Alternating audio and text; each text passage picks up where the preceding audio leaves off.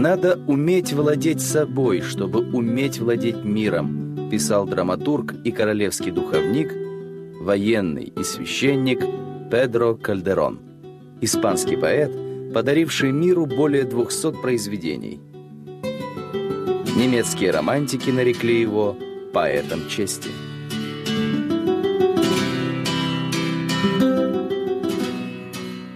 Дон Педро Кальдерон де ла Барка Энао ла Баррера Ирианьо родился 17 января 1600 года в Мадриде в семье секретаря королевского казначейства Дона Диего Кальдерона.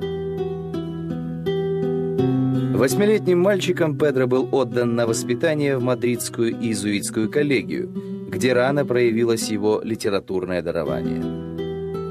Теологическое образование, соответствующее его родовитости – Кальдерон получил в университете в Саламанке.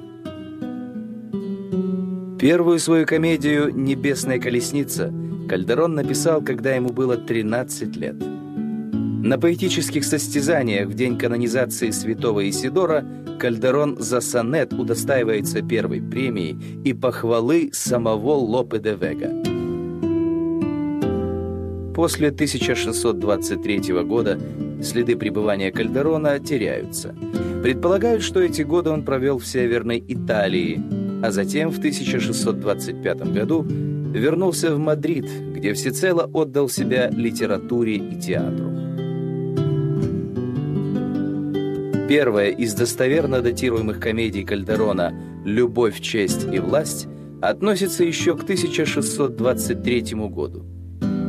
Большинство его пьес – увидят жизнь на подмостках пышного театра «Реаль де Паласио». Знаменитый драматург испытал себя и на ратном поприще.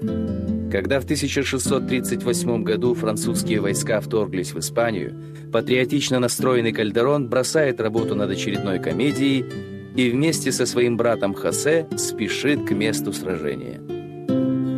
Еще через три года Педро Кальдерон в числе кавалеров Ордена Сантьяго принимает участие в походе против Каталонии.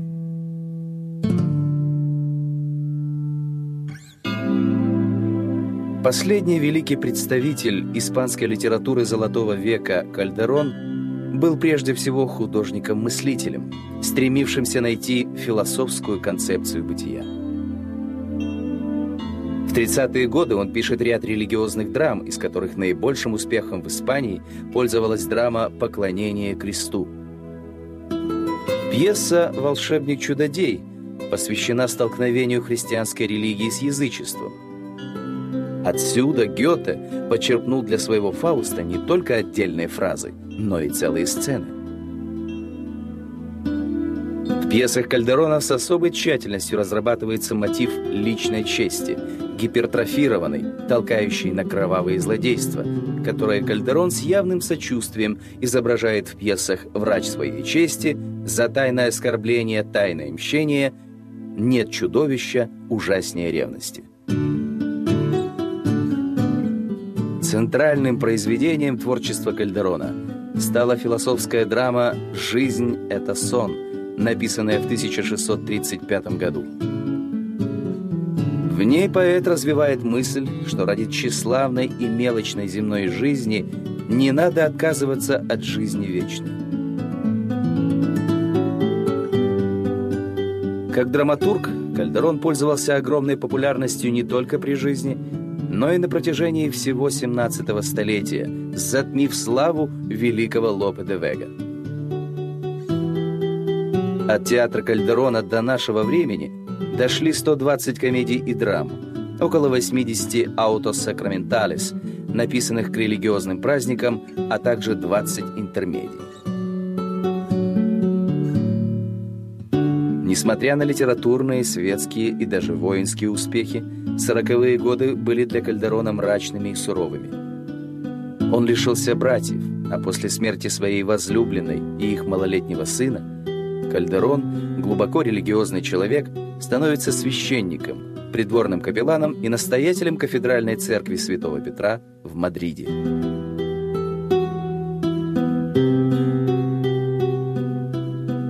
Глубокий знаток метафизики, истории, римского права, моральной и догматической теологии Кальдерон в последние годы ведет уединенный и замкнутый образ жизни.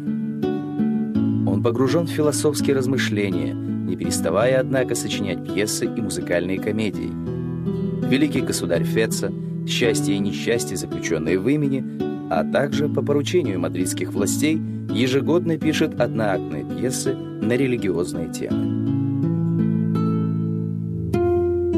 воскресенье, 25 мая 1681 года, великий испанский драматург покинул сей бренный мир. В этот день во всех главных городах Испании разыгрывались сочиненные им произведения.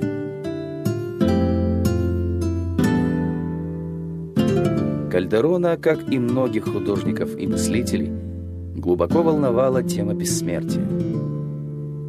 Если под бессмертием понимать существование личности в сознании потомков, то драматург-мыслитель Кальдерон, давший миру идеи, образы на все времена, может быть причислен к бессмертным.